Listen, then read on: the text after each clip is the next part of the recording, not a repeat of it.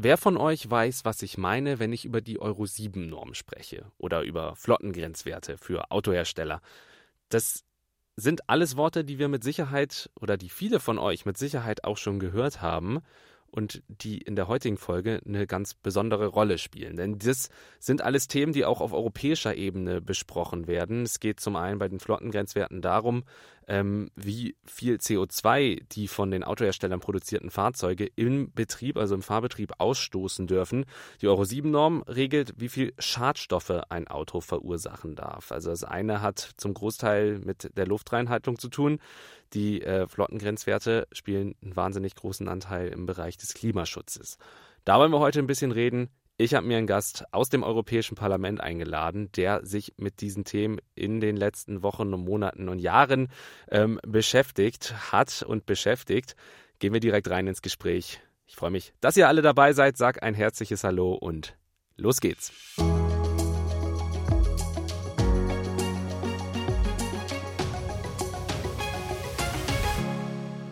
Und in der heutigen Folge von Studio Mobilität freue ich mich, Markus Färber begrüßen zu dürfen. Er ist Europaabgeordneter, sitzt im Europäischen Parlament und dort im Ausschuss für Verkehr und im Ausschuss für Wirtschaft und Währung.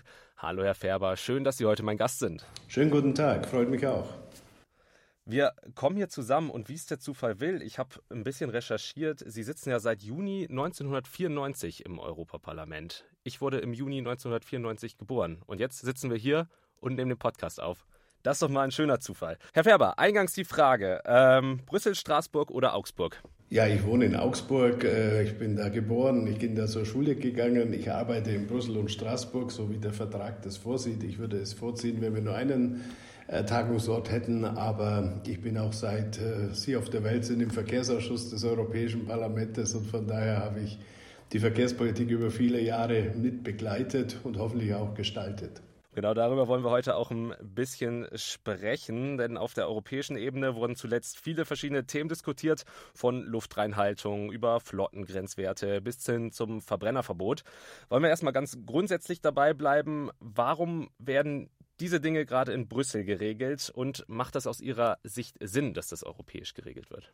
Zunächst mal macht es schon Sinn, dass das Ganze europäisch geregelt wird. Das Ganze resultiert ja aus dem europäischen Zulassungsrecht. Das heißt, äh, wenn ein Auto in einem Mitgliedsland nach den europäischen Regeln zugelassen ist, ist es automatisch in der gesamten Europäischen Union zugelassen. Also insofern macht es Sinn, dass wir es europäisch machen. Aber das heißt nicht, dass jede Regel, die in Europa gemacht wird, Sinn macht. Ich glaube, äh, da ist der kleine Unterschied dazwischen. Dann kommen wir mal eben ganz kurz noch ein bisschen auf die nationale Ebene. Schauen wir uns das nochmal an. Ähm, diskutiert wurde auch, ist auch ähm, viel in den Medien jetzt gewesen, die Euro 7-Norm, gerade für deutsche Autofahrer. Ähm, werden Neuwagen dadurch jetzt teurer, ähm, weil Euro 7 das, das regelt es, äh, wie viele Schadstoffe ein Auto verursachen darf. Und wenn das jetzt nochmal spezifiziert wird, ähm, werden Neuwagen dadurch teurer und erleiden Bestandsfahrzeuge dadurch vielleicht einen gigantischen Wertverlust. Also ich bin jetzt seit Euro 3 mit dabei und wenn Sie anschauen, was wir mit Euro 3, Euro 4, Euro 5, Euro 6 gemacht haben, dann ist Euro 7 relativ harmlos äh, von dem, was am Emissionsrecht gemacht wird, aber Euro 7 ist ziemlich knifflig, was die Testzyklen betrifft. Und hier wird schon ein bisschen ein Problem geschaffen. Äh, zunächst mal hieß es Entwarnung, Entwarnung, die Grenzwerte sind ja gar nicht so schlimm. Und wenn man sich aber die Testzyklen anschaut, da werden Extreme getestet. Also Berganfahren wird quasi nachgespielt, das Ganze noch bei Minustemperaturen, alles, was wir ja täglich machen. Das kommt auch mal vor. Aber es ist halt nicht äh, der Normalfall. Es wird kein Durchschnitt mehr gewählt. Das heißt, diese nicht ganz so verschärften Grenzwerte müssen aber unter verschärften Bedingungen eingehalten werden. Und das führt dann ganz konkret dazu, dass natürlich die Motoren äh, neu entwickelt werden müssen, weiterentwickelt werden müssen. Die Abgasreinigung muss weiterentwickelt werden. Das macht ein Auto teurer und es macht es schwerer. Jetzt Euro 6 glaube ich noch nicht. Ich glaube, Euro 6 ist auf dem Gebrauchtwagenmarkt noch gut verkäuflich. Aber schon ein Euro 5 Auto wird äh, auf dem Gebrauchtwagenmarkt äh, nicht mehr so verkäuflich sein. Mhm. Äh, von Euro 4 und, und an, älter reden wir gar nicht. Ähm, die Autos müssen weit, weit weg verkauft werden und das wirkt sich nicht positiv auf den Preis aus. Mhm. Wir haben es jetzt ja auch ähm, schon, schon in München. Ähm, da soll beispielsweise ja auch der mittlere Ring ähm, gesperrt werden für Euro 4 und Euro 5 Fahrzeuge. Ähm, was erwartet denn Dieselfahrer perspektivisch in den, in den Städten? Sind Verbrenner dann nur noch was äh, für, den, für den ländlichen Raum? Also da müssen wir uns mal ehrlich machen, was die Kommission jetzt bei der Luftqualität vorgeschlagen hat, mit, hat mit dem Verbrennermotor nichts mehr zu tun. Also ich fahre selber einen Euro 6 Diesel, äh, um mich mal zu outen, äh, weil ich viel Strecke fahre, im ländlichen Bereich wohne, nicht alles mit ÖPNV machen kann. Und äh, von der Klimabilanz her ist äh, das nach wie vor äh, das beste Auto bei meiner Fahrleistung, den deutschen Strommix, auch was Elektromobilität betrifft, zugrunde gelegt bin Ingenieur, ich kann das durchaus auch äh, rechnen. Was heute das Problem ist, ist der Reifenabrieb, ist der Abrieb der Bremsbelege. Und das heißt, diese neuen Luftqualitätswerte äh, sind selbst bei Nullverkehr äh, fast nicht mehr zu erhalten, weil der Bus hat auch Reifenabrieb, der Rettungswagen, das Müllfahrzeug, die Polizei, das Taxi, das Lastenfahrrad. Ja, sorry, alle die haben auch Reifenabrieb. Und da muss ich mir schon die Frage stellen, was wollen wir eigentlich noch? Wollen wir eine aseptische Luft haben? Und damit überhaupt keinen Verkehr mehr, weil irgendwann wird dann der Schuhsohlenabrieb, äh, das, Entschuldigung, wenn ich ein bisschen zynisch werde, äh, das Hauptding sein. Äh, aber wenn es nicht mehr die Motoremissionen sind, dann haben wir doch eigentlich schon viel richtig gemacht. Und, und deswegen warne ich davor, jetzt diese weiteren Verschärfungen zu geben. Ähm, es geht scheinbar doch darum, die individuelle Mobilität in den Städten zu verbieten. Und das kann kein Politikansatz sein. Wir können nicht wieder zurückgehen, dass es wenig Privilegierte gibt, die individuelle Mobilität sich leisten können. Der ländliche Raum, der es sich leisten können muss. Und an den Stadtgrenzen schaffen wir das Ganze ab. So wird es nicht funktionieren. Diesen Rückschritt werden wir gesellschaftlich auch nicht durchstehen. Mhm. Gehen wir von den, von den grundsätzlichen Schadstoffen ähm, zum, zum CO2, zu den Flottengrenzwerten.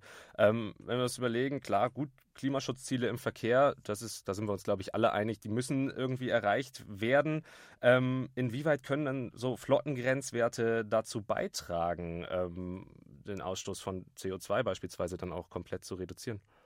Natürlich ist das Thema CO2-Reduktion die Aufgabe dieses Jahrzehnts und natürlich muss da der Individualverkehr auch seinen Beitrag dazu leisten. Ähm, und das Ganze über Flottengrenzwerte zu erzielen, macht auch Sinn.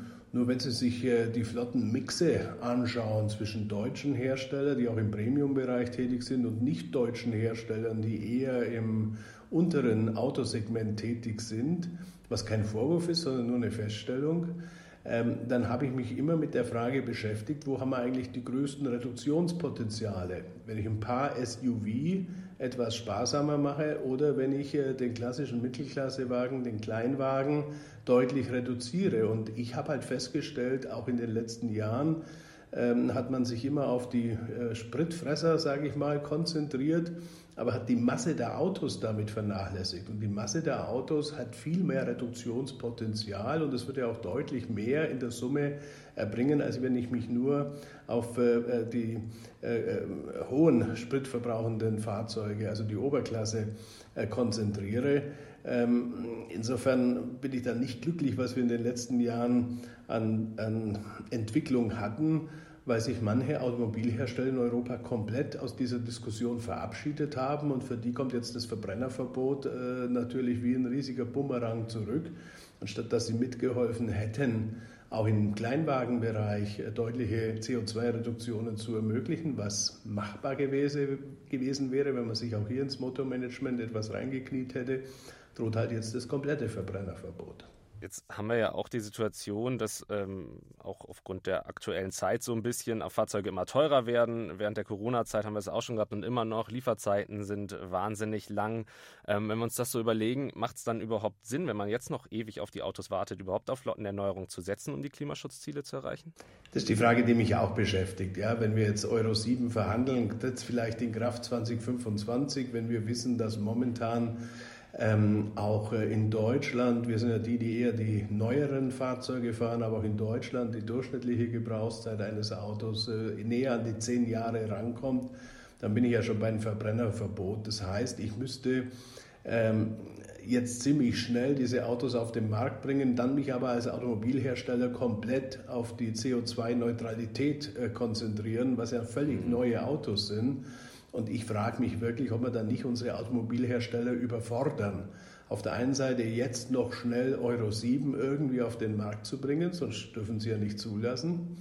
Und in zehn Jahren drauf, dann 2035, überhaupt nicht mehr Verbrennermotor. Also innerhalb eines Innovationszyklus äh, zwei neue Fahrzeuge auf den Markt zu bringen. Euro 7 plus Elektro und oder andere Antriebsformen, das ist schon ein bisschen herausfordernd und ich habe Sorge, dass wir da uns ein bisschen übernehmen und damit auch unsere Automobilhersteller im internationalen Vergleich eher schwächen und nicht stärken. Mhm. mhm.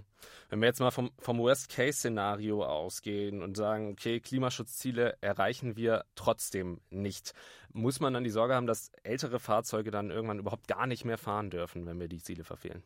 Das ist eine schwere Frage, weil wir diesen Weg bisher nicht beschritten haben, um es ganz deutlich zu sagen, sondern immer nur gesagt, über den Erneuerungszyklus kommt ja dann immer bessere Technologie bei uns auf die Straße. Wie gesagt, in Deutschland hat man früher gesagt sieben bis acht Jahre, jetzt sind wir eher bei neun bis zehn Jahren. Aber ähm, äh, sie hatten damit innerhalb von zehn Jahren einen Komplettaustausch der Fahrzeugflotte erreicht in Deutschland. Ähm, ich habe schon die Sorge, dass wir eher zu einer Kubanisierung äh, oder Havanisierung auf unseren Straßen kommen. Das heißt, äh, die Schrotthöfe freuen sich, die Bastler freuen sich, wer noch irgendwo ein Ersatzteil hat, freut sich, weil er es teuer verkaufen kann. Und man versucht, die zugelassenen und mit geltendem Rechtsstatus zugelassenen Fahrzeuge möglichst lange zu fahren, möglichst oft und lange durch den TÜV zu bringen. Ähm, und das wird ja die CO2-Reduktion nicht beschleunigen, sondern deutlich verlangsamen, weil die halt einfach noch auf andere Dinge hin optimiert waren, nicht unbedingt auf den Kraftstoffverbrauch. Und insofern leisten wir dann der ganzen Sache einen Bärendienst. Also ich habe da schon große Sorge, äh, dass äh, am Ende jemand sagen könnte, dann mache ich auch ein Verbot. So, was verbiete ich dann? Sind dann historische Fahrzeuge automatisch äh, verboten, Oldtimer, die natürlich heute eine Sonderregelung unterliegen. Mhm. Nach 25 Jahren könnte ich immer mein Auto auch zum Oldtimer machen. Ja, das ist ja die Frist, ne? 25 Jahre lang zugelassen, dann ist ein Oldtimer. Ähm, das wäre der Havanna-Effekt. Ja? Dann fahren nur noch Oldtimer auf unseren Straßen, für die es kein Emissionsrecht gibt. Mhm. Ist das das, wo wir hinkommen wollen, oder verbieten wir dann das auch alles? Und das andere, was ich auch mal deutlich sagen will, äh, im Bereich der Nutzfahrzeuge, auch der kommunalen Nutzfahrzeuge. Ich habe die Müllabfuhr angesprochen, ich habe das äh, Buswesen angesprochen. Da gibt es natürlich auch noch einigen Nachholbedarf. Wir haben nach wie vor Kommunen, die, die noch mit Euro 4 Bussen fahren und ähm, äh, bei Müllfahrzeugen äh, eher noch älter, weil die ja sehr gut instand gehalten werden und natürlich damit Emissionswerte haben, die weit von den heurigen Euro 5, Euro 6 Normen entfernt sind, noch weit von Euro 7 entfernt sein werden, wollen wir die alle von unseren Straßen verbannen. Ich kann mir das alles noch nicht vorstellen. Also ich habe ein bisschen Sorge, dass wir da momentan zu viel Ideologie und zu wenig pragmatischen Ansatz im wahrsten Sinne des Wortes auf der Straße haben. Und das wird noch wie ein Bumerang auf uns zurückfallen, ob wir diese Ziele wirklich erreichen können können wir gespannt sein. Ähm, Gerade im, im Privat-Pkw-Bereich ähm, wird ja jetzt auch schon viel, viel auf E-Autos gesetzt, ähm, aber auch CO2 oder ähm, klimaneutrales ähm, Benzin für Verbrennermotoren wird diskutiert, sogenannte E-Fuels.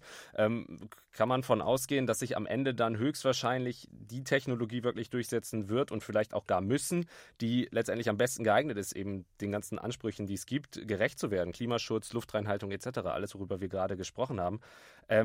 Sind denn, so ein bisschen klang es gerade ja auch schon durch, aber vielleicht nochmal so ein bisschen zusammenfassend, sind denn diese Rahmenbedingungen auch europäisch so gesetzt, dass das gelingen kann? Also bei E-Fuels sage ich ganz offen, E-Fuels werden fliegen und auf hoher See fahren.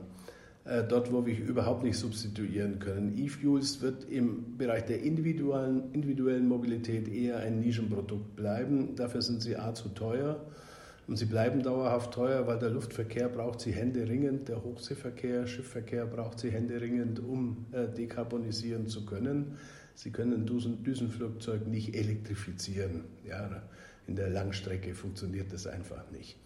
Und äh, es wird auch weiterhin Langstreckenflüge geben müssen, wenn wir wollen, dass unsere Erde sich miteinander austauschen kann. Und da darf auch nicht nur der Bundeskanzler nach Bali fliegen zum G20-Treffen, sondern müssen auch Geschäftskunden noch reisen dürfen. Und es darf sich auch der, der sich privat die Welt anschauen will, äh, das noch leisten dürfen. Ich sage das mal in aller Deutlichkeit, diese Einschnitte, das ist nicht meine Politik. Das heißt aber, dass E-Fuels eher ein Nischenthema werden äh, für Spezialfahrzeuge, für sehr schnelle Fahrzeuge, für eine kleine Gruppe. Ähm, es wird nicht für den Massenmarkt funktionieren. Dafür sind E-Fuels dauerhaft äh, zu teuer. Das heißt, wir müssen an anderer Stelle uns überlegen, äh, wie wir da vorankommen. Im Bereich der Elektromobilität sind wir momentan noch mehr von China abhängig als in anderen Wirtschaftsbereichen. Also eigentlich ist doch momentan die Strategie der Diversifikation. Äh, jetzt hat aber der Herrgott die Rohstoffe nicht nach unseren Diversifikationsstrategien verteilt, sondern China hat da eine ganz besondere Präferenz. Äh, bei seltenen Erden fast vollständig, bei Lithium zum Beispiel 60 Prozent des Marktes. Das sind schon Herausforderungen, mit denen man sich auseinandersetzen muss, ob man sich nicht in eine neue Abhängigkeit begibt, wo man gar nicht hin will.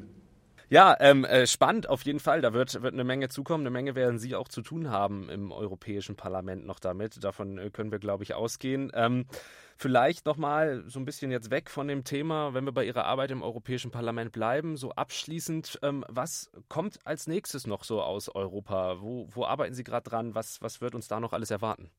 Das große Ziel ist natürlich Dekarbonisierung und Digitalisierung, auch Dinge, die wir im individuellen äh, Verkehr dringend benötigen. Also die Frage Parkraummanagement äh, ist digital noch viel Luft nach oben.